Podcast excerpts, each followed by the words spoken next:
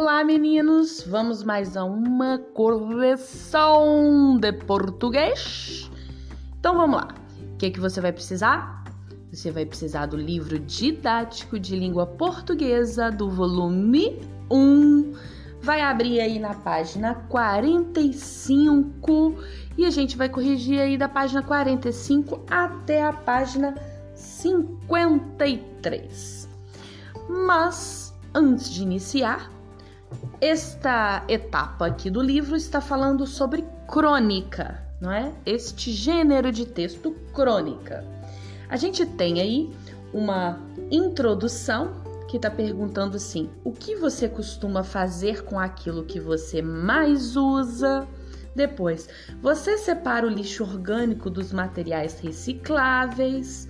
Depois, o que você faz para contribuir para a sustentabilidade do ambiente? Que palavrinha difícil ficou embolada na minha língua. Então, olha só. Esse esse, esse capítulo ele tá abordando, né? Vocês já estudaram, agora a gente só tá fazendo correção. Ele chama Me Convença do Contrário ele está abordando a crônica, que é um gênero que traz a opinião do autor, certo? Então vamos lá. Na página 45, 46 e 47, a gente tem um texto muito divertido e engraçado de uma menina, né, que chama Água mole em pedra dura não faz nada. E agora a gente vai à correção na página 48. O primeiro é o texto e agora número 2. A crônica que você leu conta o fato do cotidiano na vida de uma adolescente. Quem que narra essa história? Tá bem evidente que é a própria adolescente que está narrando, ela está contando coisas da vida dela. 3. Vários personagens são citados na história. Quais participam ativamente dela? Além da menina, a mãe dela e a amiga dela chamada Wanda, né, que chega lá com um kit de unha maravilhoso no colégio. Número 4. Toda história tem um conflito, ou seja, um momento em que a situação normal é quebrada. O que acontece com a adolescente que a, que a leva a contar essa história? Gente, a adolescente está aí contando que ela tem uma mania de consumir e de persuadir as pessoas para ela conseguir as coisas, não é verdade? Então, ela se depara com um kit de unhas importado que a sua amiga Wanda leva para a escola. Então, ela vai levar esse, esse kit e ela vai ficar encantada com esse kit, achando que ela tem que ter esse kit, entende? Então, ela tem uma obsessão de consumo, né? pelas coisas aí que ela cria um olho e ela quer ter. Número 5. Tá te pedindo para você marcar um X na alternativa que contém a parte do texto que marca o início do conflito. O início do conflito tá lá bem claro. Ele fala assim, ela fala assim, ó: "Minha via crucis começou quando Wanda Acho que os pais dela eram fãs do Vando, foi minha mãe quem disse chegou à escola com um kit de unhas importado, maravilhoso, com todos os tipos de esmaltes e brilhos imagináveis. Ok? Na número 6, a expressão via crucis, que está lá referida lá no sexto parágrafo, que é o começo do conflito, indica um caminho difícil, tortuoso. A que caminho difícil se referia a narradora da história? gente, ao caminho que ela deveria percorrer para convencer a mãe que ela precisava daquele kit de qualquer jeito. Não é? Ela conseguia convencer todo mundo, menos a mãe dela, das coisas. Número 7. A crônica apresenta diferentes desejos de consumo da adolescente. Releia o trecho a seguir e responda às questões.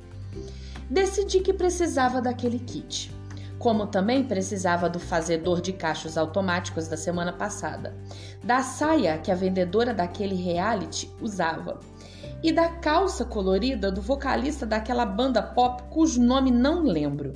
Enfim, era um caso de vida ou morte. Letra A. Ela é bem melodramática, não é? A. A personagem realmente precisava de todos os objetos que cita como desejo de consumo? Por quê? Você realmente acha que ela necessitava desses objetos todos? Não que pode ser que alguma coisa ela realmente precisava, mas a gente percebe no texto que ela tem um forte desejo de consumo. Ela cresce o olho em cima das coisas e ela quer ter, na é verdade? É, essas questões que a gente realmente necessita são muito particulares, não é verdade?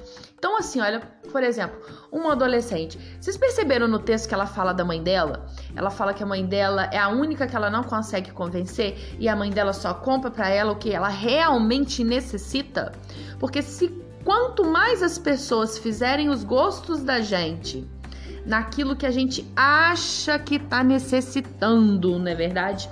E elas vão entregando isso de mão beijada pra gente, mais, vamos dizer assim, é, apagados e, vamos dizer assim, como é que se diz? Gente, a palavra me fugiu dos caraminholas aqui.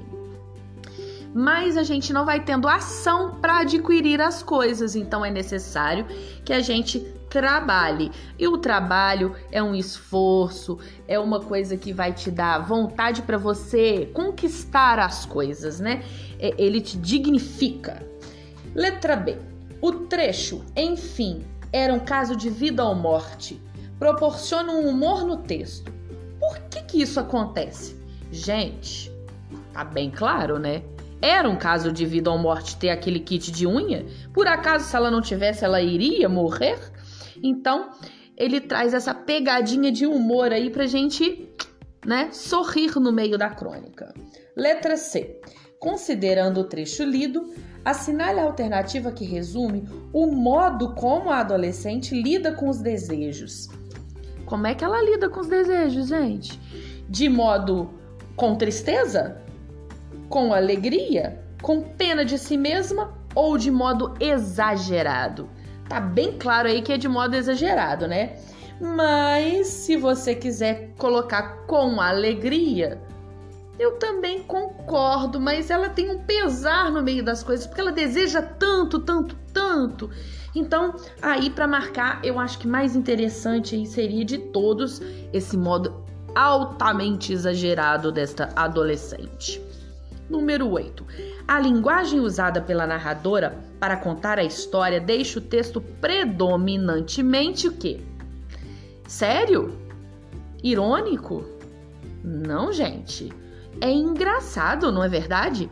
A gente vai lendo o texto, fica imaginando a menina criando situações para conseguir as coisas. Eu achei o texto muito divertido. Na crônica, há uma fala da narradora que deixa bastante evidente o um modo exagerado, como ela lida com seus desejos. Ele está te pedindo para sublinhar no texto essa parte que ela lida bem com modo exagerado. Então, lá na página 47 tem escrito assim: Mãe, preciso falar uma coisa muito importante que está no fundo da minha alma, atormentando os meus dias, acinzentando os meus pensamentos. Repararam a quantidade de, de, de adjetivos que ela colocou aí? Acinzentando. Tá? Também ela colocou no fundo da alma dela. Então ela, ela é bem dramática nessa parte. Número 10. Por que é possível dizer que há humor na forma como a crônica termina? Gente, que é mais humor que a menina tá precisando, precisando, precisando do kit. E de repente, na hora que ela vê aquele par de botas, ela decide, esquece, ela bloqueia as unhas e ela fala: Estou precisando muito de um par de botas. É muito engraçado, não é verdade? Número 11. O título do texto estabelece intertextualidade com um conhecido ditado popular. Em grupos, pesquisem o ditado a qual se refere o título e depois respondam. Como a gente não está em grupo, está, estamos todos em quarentena, né? Ah, vocês vão ter que pesquisar, né? Deveriam ter que pesquisar aí sozinho. É água mole em pedra dura não faz nada. Na verdade, qual que é esse ditado? Água mole em pedra, pedra dura, tanto bate até que fura, né? Letra A. Qual, que, qual é o ditado e o que, que significa? O ditado eu já falei, o que, que ele significa? Significa que quando a gente vai insistindo, insistindo, insistindo, insistindo, insistindo numa coisa, uma hora a gente consegue. Não é verdade? Letra B. Com o título do texto, como o título do texto relaciona com a história? Ele fala que água mole em pedra dura não faz nada. Por que, que não faz nada? Não faz nada com a mãe dela, né? Então, assim, ela pega um ditado, transforma ele, modifica ele para dar um sentido para o texto dela. Que, ao contrário do ditado, né, para ela não tem funcionado muito bem, mas é com a mãe dela, ok? Agora, partindo para a correção da página 51, palavras de lá de cá para lá, advérbios, locuções adverbiais. Número 1. Um, releia este trecho da, da crônica. Se estou com meu irmão, fico olhando fixamente para o seu sanduíche bem feito com cara de mendiga.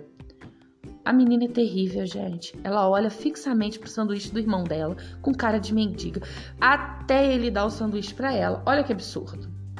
Tá vendo esse fixamente aí? Letra A. Fixamente se refere a que expressão?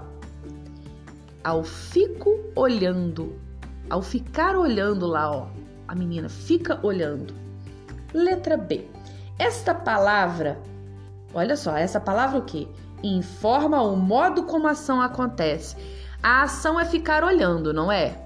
E como é que ela acontece? Fixamente ela poderia é, colocar assim: ficar olhando, fico olhando é, tristemente, sorridentemente, ou fico olhando com desdém. Isso tudo são.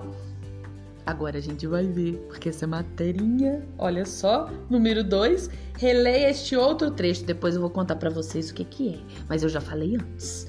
Releia este trecho da crônica. Minha mãe estava na sala vendo um programa de culinária apresentado por uma mulher gorda e loira. O que as palavras destacadas indicam? Na sala. Na sala indica um local, o lugar, certo? Onde que quem? A mãe da protagonista da história, né, estava. Então olha só, as palavras que indicam, agora que eu vou explicar, hein? As palavras que indicam em que as circunstâncias em que ocorre uma determinada ação são chamadas de advérbios. Palavras como hoje, ontem, amanhã, elas dão sentido de tempo. Devagar, fixamente, dão uma noção de modo. Também são advérbios, tá? Agora, quando duas ou mais palavras têm o mesmo valor de um advérbio, como na sala, elas recebem o nome de locução adverbial. Então, se é uma palavrinha só, é advérbio. Agora, se tem duas palavrinhas juntas com o sentido de advérbio, aí vira locução adverbial. Número 3. Leia a tirinha do Armandinho. Menino pergunta pro pai, ou melhor, o pai pergunta pro filho: Filho, Hoje, hoje no jantar teremos um pato. Isso é legal? Isso é legal. Ele pode sentar do meu lado. Olha só, gente. O que, que o pai está querendo dizer? Que para o jantar eles terão um pato. Ou seja, ele ia cozinhar um pato. E o menino acha o que? Ele fala: Isso é legal. Ele pode sentar do meu lado. Ele acha que o pato vai ser o convidado. Letra A. O que, que o pai do Armandinho quis dizer? Né? Ele quis dizer que ele ia cozinhar o pato. B. O que, que o Armandinho entendeu? Que o pato seria o convidado, já tinha até falado, não é verdade? 4. Releia o primeiro quadradinho e responda. A. Que verbo aparece na fala do pai Armandinho, do Armandinho? Ele falou assim: teremos. O verbo é o ter teremos. Na conjugado, né? Aí como teremos. B. Sublinhe as palavras que expressam a circunstância em que os personagens terão um pato. Então vamos lá, olha só. Filho, vírgula. Hoje no jantar teremos um pato. Gente, onde é que está expressando uma circunstância aí? Hoje no jantar. Olha só, Letra C. As expressões que você grifou são: hoje é um advérbio e no jantar uma locução adverbial com noção de tempo. E olha só, olha só na letra D. Escreva, reescreva a frase substituindo o advérbio e a locução adverbial por outros que também expressem noções de, noção de tempo. Então, olha só, eu poderia escrever a frase assim: Filho, amanhã no almoço, ó, já mudou. Em vez de hoje, passou para amanhã. Em vez de no jantar, passou para no almoço. Teremos um pato. Deu para entender? Então, advérbio e locução adverbial. 5. Releia o terceiro quadrinho da tira. A. A quem se refere a palavra ele? O terceiro quadrinho fala assim: ele pode sentar do meu lado. Ele está referindo a quem? O pato. Letra B. A expressão do meu lado indica circunstância de tempo? Não. De modo? Não de lugar. Letra C. A qual verbo essa expressão se relaciona? Não é para sentar do lado dele, que é naquele lugar? Então, naquele lugar está se referindo a sentar, ao verbo sentar. Letra D. Reescreva a fala do Armandinho substituindo do meu lado por outra locução adverbial ou advérbio com noção de espaço, de lugar. Olha só, vou dar uma sugestão aqui, tá? Ele pode sentar na minha frente. Ele pode sentar do seu lado. Ok? Aí, ó, já mudou, né? Continua uma noção de espaço, mas de uma com uma locução adverbial diferente. 6. Leia a seguinte frase: Sempre vejo rosas pelo caminho. Qual é o verbo dessa frase? O verbo ver, e aí conjugado como vejo. B. Qual a palavra indica que a ação descrita pelo verbo se repete constantemente? Olha só, a ação está se repetindo. É o que? Sempre. A palavra sempre indica que, ela, que ele está sempre vendo. Então é uma repetição constante. Letra C. A palavra sempre é um advérbio. Ela tá dando um sentido ali para aquele verbo, para aquela ação, certo? Uma circunstância, uma característica ali, ó, do verbo, né?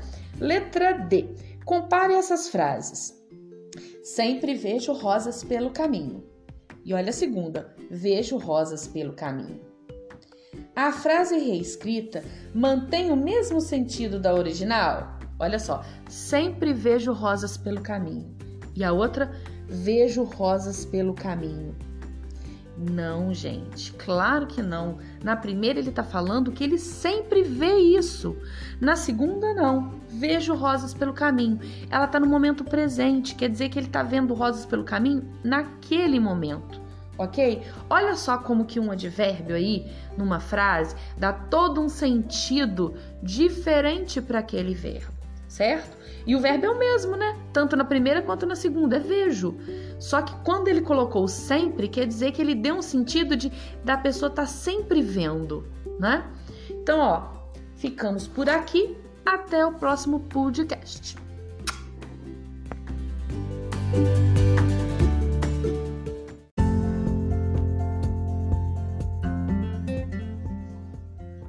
Lá para mais um podcast de correção de livro didático de língua portuguesa, páginas 54 a 60.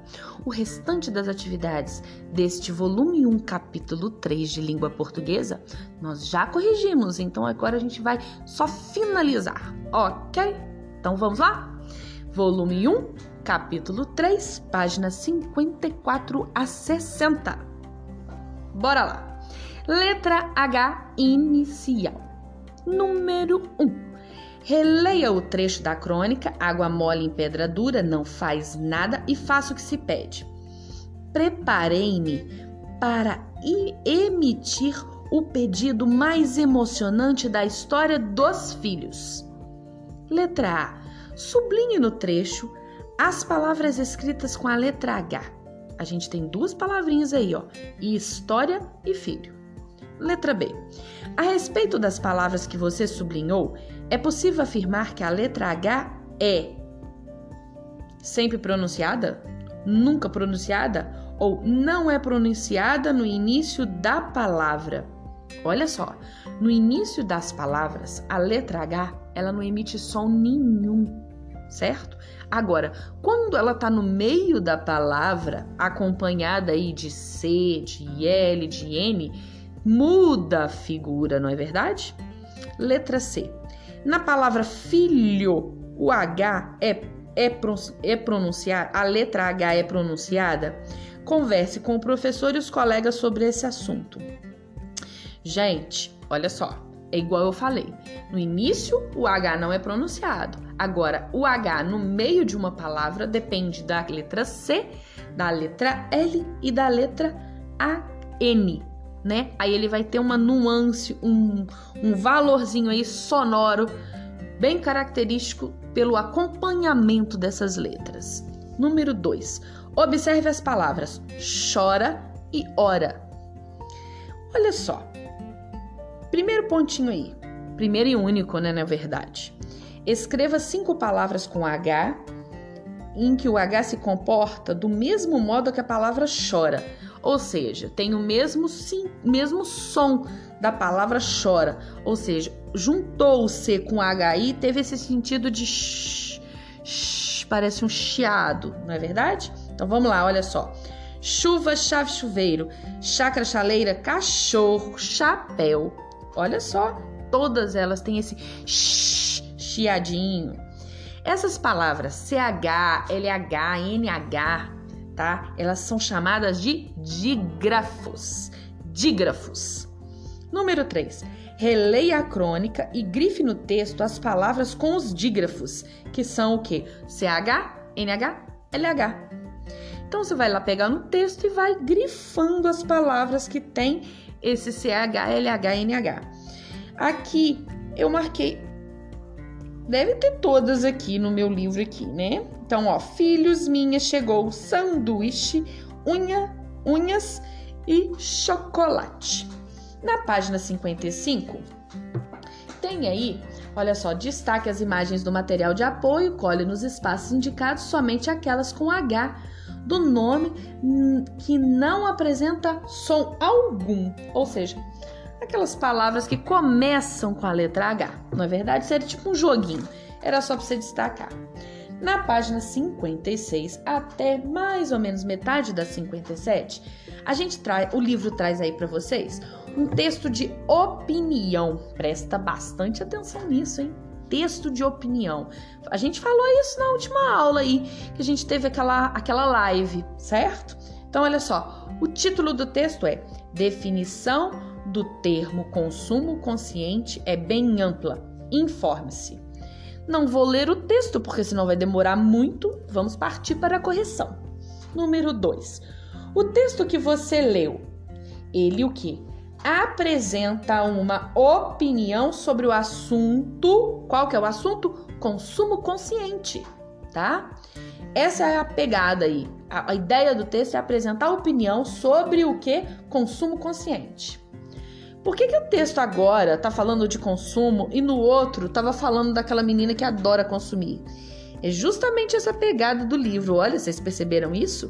Ele traz uma situação para depois a gente analisar. Por isso que agora chegou um texto de opinião. Número 3. Segundo o texto, a expressão consumo consciente. Olha só, quando ele fala assim, definição do termo, quer dizer que muitas pessoas definem esse termo de forma às vezes errada não é? Então, olha só, essa definição tem tanto tempo tem ampla significação, apresentando diferentes definições, ok? Por que, que diferentes definições? Porque se o consumo é consciente, depende da consciência das pessoas, ok? Número 4. Quem é o autor do texto? Quando a gente pega o texto e a gente olha, e a gente olha também lá na fonte que esse texto foi retirada, não encontra o autor, tá? Só encontra, olha só, aonde que ele está disponível, certo? Número 5. Onde o texto foi publicado? Lá na, na no, no texto a gente consegue observar que ele foi publicado no site do governo federal. Número 6. Diante disso, é possível afirmar que o conteúdo do texto revela uma posição não somente de um autor, mas do governo do Brasil? Gente, se ele é um texto que está publicado no site do governo federal, as ideias aqui apresentadas é um consenso de todo um governo que está aí mostrando para a população. Deu para entender? Número 7. O título do texto, além de indicar a ideia a ser defendida pela entidade, faz um apelo ao leitor. Que apelo é esse? Ele fala lá assim, ó, informe-se. Ele tá pedindo, ele tá quase que mandando você, informe-se. Você tem que ficar atento às coisas. Número 8. Por trás desse apelo, para que o leitor se informe sobre a amplitude da expressão consumo consciente, há uma intenção. Veja, vou ler, hein? Consumir de forma consciente é fundamental para minimizar os impactos negativos que causamos ao meio ambiente. Gente, mais do que importante a gente saber que toda forma de consumo vai prejudicar de certa maneira o ambiente e o meio ambiente.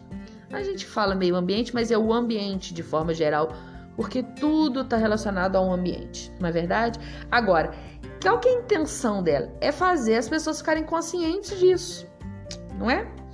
Número 9. Releia este parágrafo.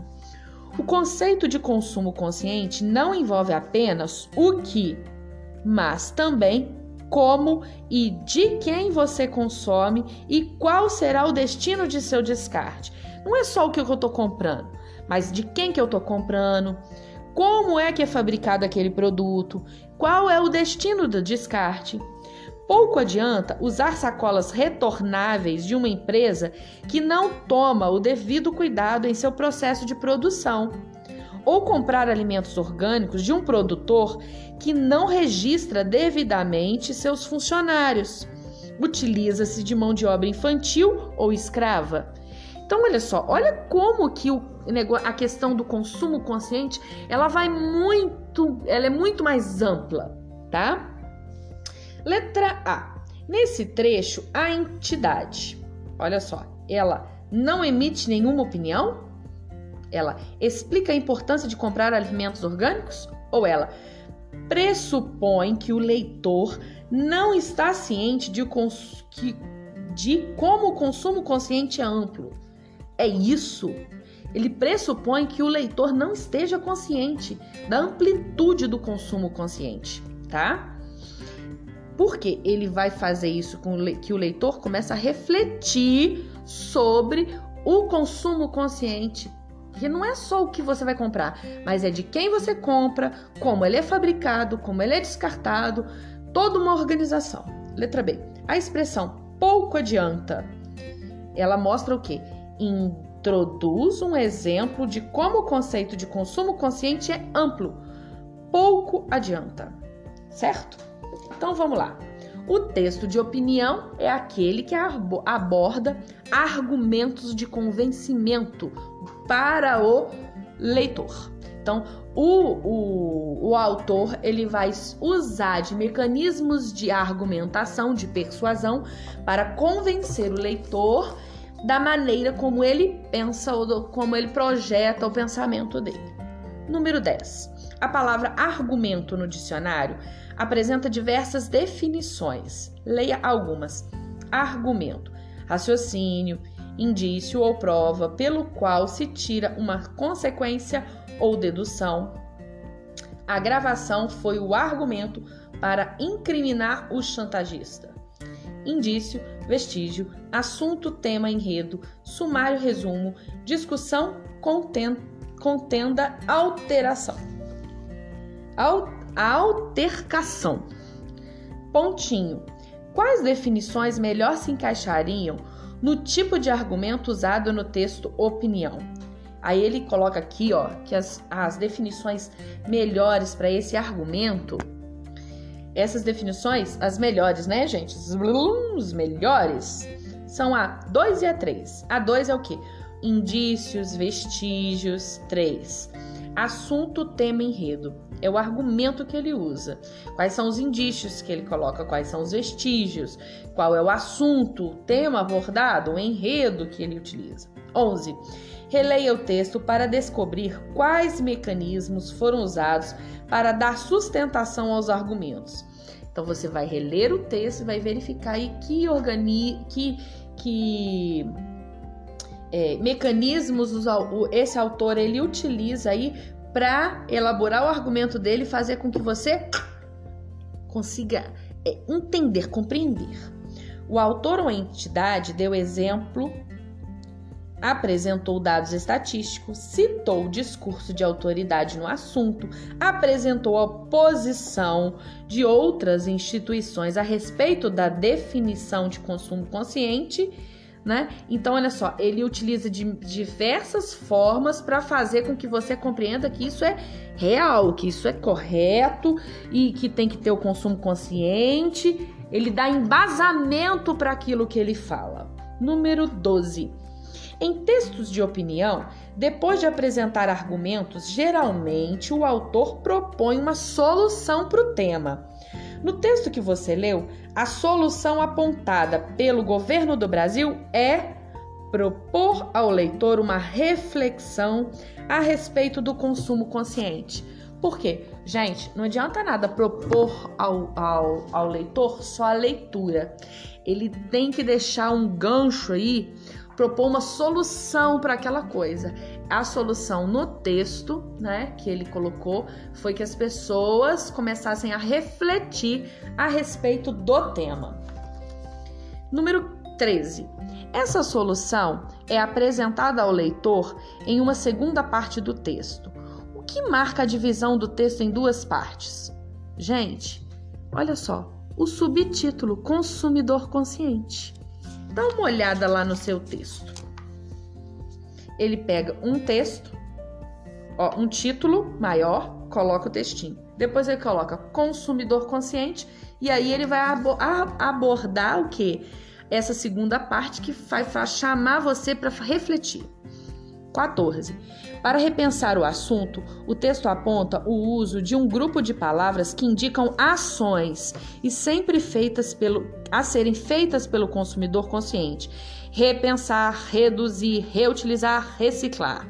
Por esse grupo de palavras, ele dá um nome, né? Esse grupo de palavras tem chamado de conjunto de R's.